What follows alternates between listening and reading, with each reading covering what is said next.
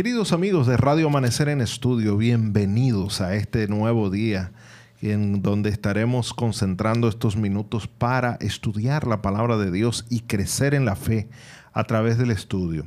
Así que eh, nos sentimos muy, muy felices de que ustedes estén allí en diferentes lugares. Algunos están en ocupaciones, el trabajo, eh, estudiando, algunos están en la casa, algunos están en la calle, algunos están ejercitándose o recreándose y están escuchando de una forma u otra eh, por alguno de los medios digitales o por directamente nuestra emisora, eh, Radio Amanecer en Estudio. Un placer para nosotros poder tener este momentito para crecer, para estudiar, para orar y para eh, ser fortalecidos en la palabra de Dios.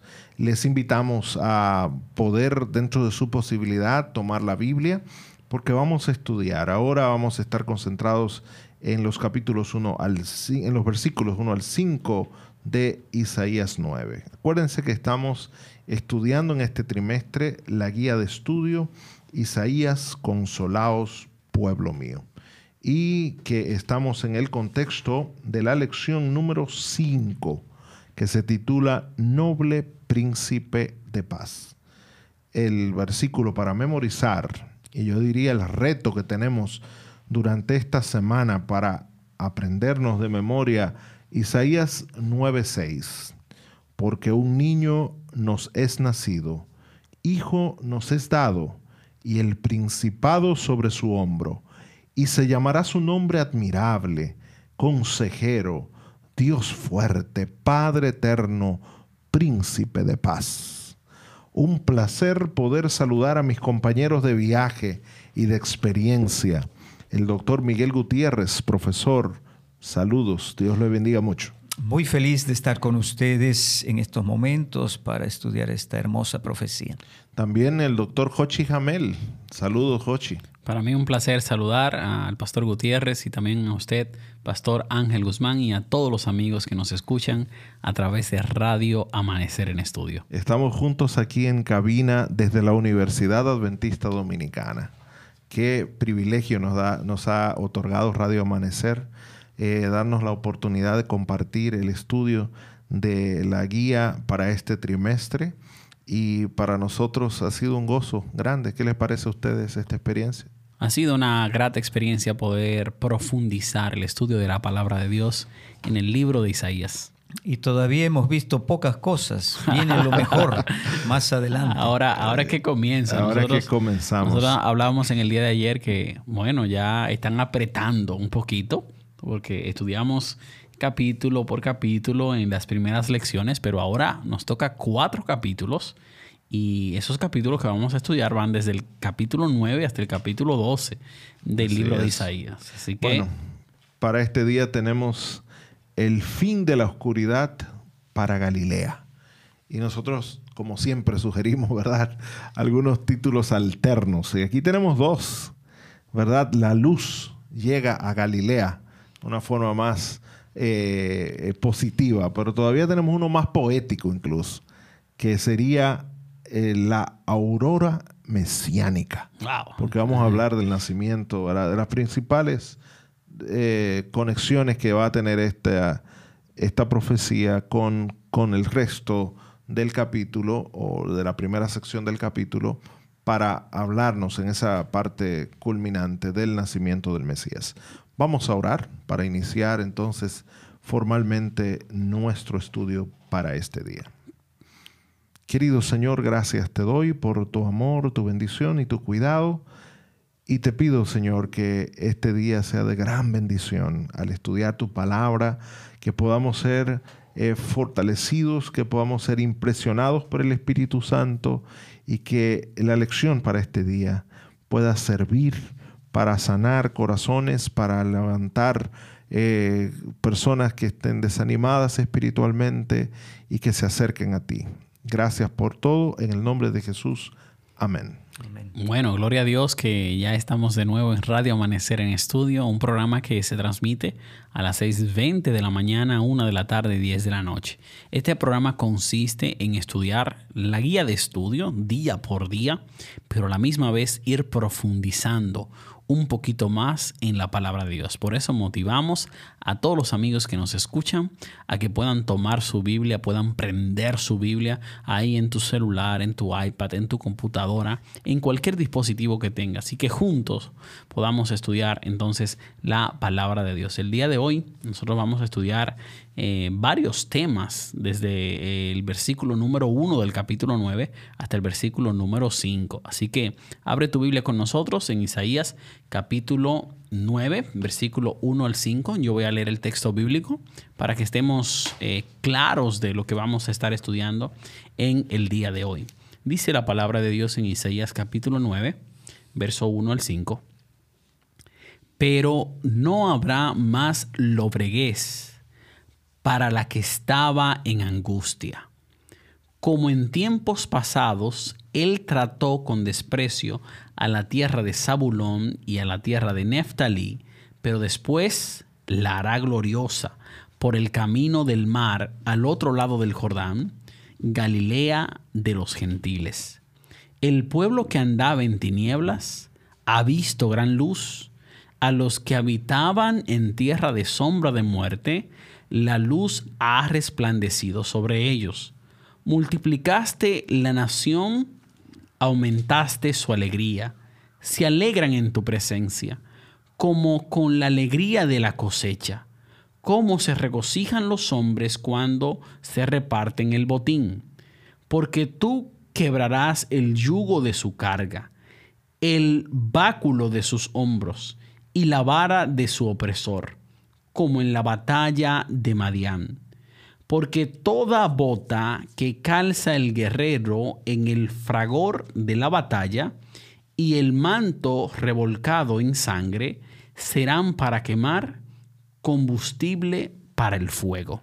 Bueno, esta es la primera sección que nosotros vamos a estar estudiando el día de hoy, Isaías capítulo 9, versículo 1 al 5. Y nosotros hemos visto eh, este cambio de tema que sucede en el versículo, en los versículos finales del capítulo 8, nosotros vimos el tema de, la oscuridad. Inclusive titulamos algunas de las lecciones, allí sugerimos, la luz se retira. Pero aparentemente aquí se abre un nuevo tema, eh, se habla de la gloria, se habla de la luz que viene y ob obviamente eh, al parecer esta profecía mesiánica viene a traer la luz que el pueblo necesita. Así que desde la oscuridad ahora vamos a pasar a la luz. Aquí vamos a ver un mensaje de esperanza que quiere iluminar, bueno, a todo lector que pueda tener contacto con esta porción del libro de Isaías. Sí, en realidad hay una eh, vaivén entre la luz que se retira, la oscuridad y ahora la luz que regresa, pero todo es por gracia de Dios.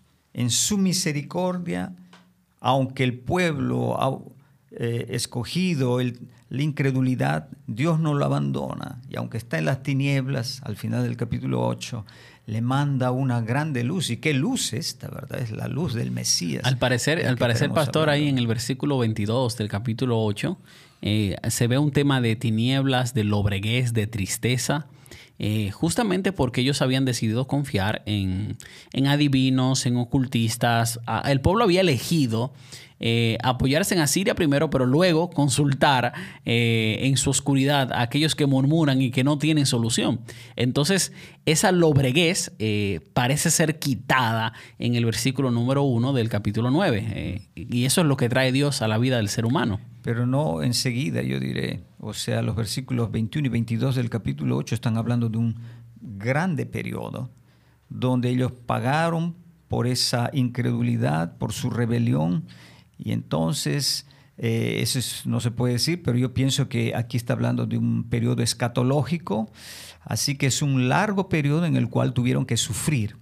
Pero lo que nos eh, impresiona es que Dios no los deja allí, no deja a su pueblo sufriendo en las tinieblas, a pesar de que ellos lo escogieron, sino que en su misericordia, más tarde o más temprano, manda la luz del Mesías. Y esa es la luz que Dios quiere traer a nosotros en el día de hoy. Así que a todos los amigos que nos están escuchando, Dios, si te encuentras en oscuridad, si te encuentras en turbulencias, si hay lobreguez en tu vida, oye, me siento mal el día de hoy, no sé qué voy a hacer. Dios tiene luz y esperanza para ti, querido amigo que nos escuchas a través de Radio Amanecer en estudio. Hay un par de detalles que me llaman mucho la atención de este texto, que me gustaría pues colocarlo como punto de diálogo. Eh, quizás el profesor Gutiérrez nos puede dar un poco más de luz también aquí. Lo primero que dice aquí de la lobreguez, que es describiendo cómo eh, fueron los tiempos pasados, dice, eh, con que el Señor, refiriéndose al Señor, Él trató con desprecio la tierra de Zabulón, la tierra de Neftalí, y, pero después, dice, lo hará glorioso por el camino del mar. Zabulón y Neftalí son dos tribus de, Israel que no pertenecían al reino de Judá. Eh, así que pareciera como que esta introducción de esta nueva sección aquí de Isaías en el capítulo 9 eh, van a estar enfocándose también a, van a incluir. ¿A, qué tribu pertenecían? Usted me dice que no, no pertenecían a la tribu de Judá. Bueno, es que ¿Dónde, estaban ubicadas? al reino de Judá. ¿Dónde, estaban ubicadas estas Lo que pasa es que el, reino de Israel, después de la muerte de Salomón, el hijo de Salomón eh, eh, intentó hacer algunas reformas, le fue mal y y vino un casi, bueno, no casi, una guerra civil en Israel, dividió en dos reinos el pueblo, el, y llamamos el reino del sur a la parte de Judá, que la capital es Jerusalén, y es del reino que hemos estado hablando desde el principio. Claro, ahí se desarrolló el ministerio de Isaías. Exactamente, y está el reino del norte, la capital es en Samaria, y precisamente vemos al rey de Samaria, de Israel, se llamaba Israel esa zona, ellos continuaron, mantuvieron el nombre, eh, atacando al reino del sur, a, Acaz. Entonces me llama la atención porque el profesor decía que estas profecías del capítulo 9 tienen una proyección escatológica, mesiánica. Es una proyección que no se puede entender solo en el contexto histórico del tiempo de Isaías. O sea, tenía que ver con algo del futuro, algo que iba a pasar en lo y Yo creo que una buena evidencia de esto es lo que está diciendo. Él no está proyectando el mensaje solo a Judá. Hasta ahora el mensaje solo había estado hacia Judá. Él va a tomar otra vez algunos juicios contra Israel en el mismo capítulo 9, pero él está visualizando un pueblo unificado bajo el reino mesiánico está hablando del Israel ideal. Exactamente. Que en el tiempo futuro, escatológico, eh, abarca todo el territorio, no solo el territorio de Judá. Yo creo que esa es una observación válida. Pero antes de entrar allí, no sé si queremos entrar a la estructura de esta parte. Claro que sí. Para claro que, sí. que podemos tener una guía de cómo está eh, dividida esta profecía. Nosotros eh, comenzamos a mencionar que este capítulo número 9, bueno, iba desde el versículo número 1 en una primera división, una primera parte, hasta el versículo número 7. Eh, Allí nosotros eh, dividimos esta parte en tres. Así que quisiéramos pedir a los amigos que nos escuchan que tomen su lápiz, su lapicero y puedan ir marcando la división sugerente que nosotros queremos dar de esta profecía. Eh, nosotros dividimos desde el versículo 1 hasta el versículo 3 específicamente los resultados que vamos a ver de esta profecía Luego, en los versículos 4 y 5, vamos a ver dos por qué allí, pero es, vamos a ponerlo como si fuese uno solo. Es una batalla que se está librando y entonces el nacimiento del Mesías en los versículos 6 y 7. Así que estas porciones eh, las estudiaremos el día de hoy y el día de mañana. Así que estamos en la primera parte con la estructura del libro de Isaías capítulo 9. Sobre todo lo que vemos allí eh, en esas tres divisiones es una estrategia retroactiva, dice un comentador, Barry Webb, que hemos mencionado varias veces aquí en estudio, eh, porque en los versículos 1 al 3 se dan los resultados, la luz, el gozo, no se sabe por qué, qué pasó. la alegría, menciona varias veces. La alegría, varias veces en el versículo 3 Después en los versículos 4 al 5 que comienzan con un porqué, ¿verdad? Allí se da la razón. Hay una batalla de liberación. Es verdad que en el versículo 5 hay otro porqué, pero temáticamente esos dos versículos eh, son la segunda parte que habla de la batalla de liberación. Y todo eh, tiene el punto culminante en los versículos 6 y 7 que dan la razón fundamental de esa liberación, de ese gozo, de esa luz que es el nacimiento del Mesías que trae el reino de Dios a la tierra. Yo, yo especulando aquí. Isaías lo trajo eh, inverso. Sí, yo especulando, estaba pensando mientras el profesor explicaba por qué razón él lo habrá puesto inverso. Y yo estaba diciendo en, mi, mis adentros, con razón, fue que terminó el capítulo 8 de una manera demasiado agresiva, fue muy fuerte. Entonces, es como decirte, eh, mira, a pesar de eso, hay esperanza. Y esto que viene en el 9 es una proyección. Eso es como un adelanto que le da con los resultados. Exacto, una proyección ideal. Eh, ni siquiera era una proyección que yo diría posible en el contexto histórico de, Isaías en ese momento. Más allá del contexto histórico, aquí estamos hablando ya del tiempo escatológico, porque eh, este ya no es en Manuel, este ya no, oh, perdón, es en Manuel. El Emmanuel. Dijimos que tiene dos partes, pero ah. no, es, no es el Emmanuel contemporáneo. De Isaías. Ahora estamos en el tiempo escatológico que, que, por, eh, que trae el reino del Mesías. O sea, nosotros vimos una profecía de Emmanuel en el capítulo 7. Exacto. Ahí estamos viendo ahora otra vez esta profecía, pero no la estamos viendo con el mismo enfoque del capítulo 7. Estamos mirando ahora a, a un reino modelo un reino eh, renovado, transformado, en una tierra nueva, donde hay un príncipe de paz, donde hay un, Padre eterno eh, que permanece para siempre. Y entonces ahora lo que el capítulo 9 viene a traer es una esperanza que no se puede conseguir aquí en la tierra. O sea, es algo que tiene que ver con el plan de Dios en el contexto de la renovación de la tierra cuando venga el Mesías por segunda vez. Que es precisamente la interpretación que dimos, la aplicación del Emmanuel escatológico que es una que en el Nuevo Testamento se le aplica, se le adjudica a Jesús ese título y que, y que aquí también hay otra relación interesante. Miren por dónde viene la luz a, este reino ideal. Me, me, llama mucho la atención, le dije que me llamaban un par de cosas la atención. Lo primero es que menciona tribus que no son de Judá. Era, mira un reino ideal unificado. Dice que después hará glorioso por el camino del mar al otro lado del Jordán, Galilea de los gentiles. Pero Galilea es un pueblo como que se menciona más en el Nuevo Testamento. Eh, cuando yo leo la Biblia en los Evangelios, yo, veo Galilea en los Evangelios. Exacto, Mateo 4, eh, desde el versículo 12 en adelante, cita, no, no alude, no, cita, dice, como dice el profeta Isaías. Oh. Y está hablando de lo que hizo Jesús en Galilea, de los milagros que Jesús hizo en Galilea, que no era de los gentiles, literalmente. Galilea eh, era un, pueblo que estaba en el borde de parte, no, no un pueblo, una región de Israel, en la parte norte, la, última parte allá en el norte de Israel, y que el profesor nos estaba instruyendo hace un ratito diciendo, eh, fuera del aire, que eh, se llamaba de los gentiles maestros porque en este lugar, en este texto, porque era fácil de ser, era lo primero que era atacado. Es la que estaba más en contacto con las naciones eh, extranjeras, con los gentiles. Es decir, que estaba como a un borde, una, una, frontera. Y ahí es que Jesús desarrolla su ministerio, no, no exclusivamente, pero es como si fuera el, centro eh, estratégico de Jesús. Sí. Yo quisiera decir que no, no es completamente verdad que no se conocía Galilea en el Antiguo Testamento. Galilea se conocía, era la región del norte, ¿verdad? Solo que ese ese, ese territorio no tenía una importancia que tuvo en la época de Jesús, porque Jesús estuvo en su ministerio una buena parte en ese, en ese territorio.